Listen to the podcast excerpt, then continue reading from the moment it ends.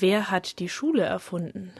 Sehr schwer zu sagen. Also ich denke, man kann davon ausgehen, dass niemand die Schule in dem Sinn erfunden hat, wie man Blitzableiter erfindet oder die Glühbirne erfindet, sondern es wird sich allmählich entwickelt haben. Wahrscheinlich schon ganz früh, also in dem Moment, in dem es sowas wie Kultur gab, also wo die Menschen nicht nur ihre angeborenen Fähigkeiten benutzten, sondern auch bestimmte Errungenschaften, Techniken von einer Generation zur nächsten weitergeben. Das muss ja jemand getan haben. Also irgendjemand muss der nachwachsenden Generation gezeigt haben, wie man einen Faustkeil baut und so weiter.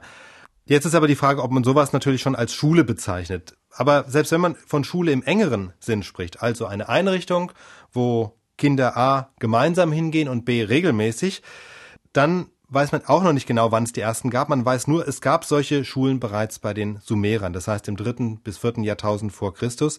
Weiß man aus alten Texten.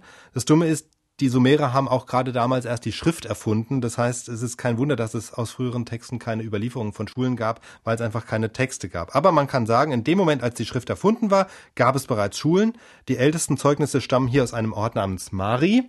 Das ist ein Ort am Euphrat an der syrisch-irakischen Grenze. Da hat man so Ziegelkonstruktionen gefunden, die aussehen, als könnten es Schulbänke gewesen sein und auch später Schrifttafeln, die zumindest sich so lesen, als seien es Schultexte. Aber das ist ja immer Deutungssache. Also klar ist, die Schule gibt es schon sehr, sehr lang. Auch inklusive der Schulpflicht? Nee, oder? Die kam erst später. Nee, also das ist was komplett anderes. Schulpflicht ist ziemlich jung. Da gibt's ein entscheidendes Datum, 1717. Da hat Friedrich Wilhelm I. war es, die allgemeine Schulpflicht in Preußen eingeführt und ich will jetzt da gar nicht viel weiter erzählen, sondern einfach die Originalquelle sprechen lassen. Das Generaledikt des preußischen Königs vom 28. September 1717. Das Zitat habe ich mitgebracht.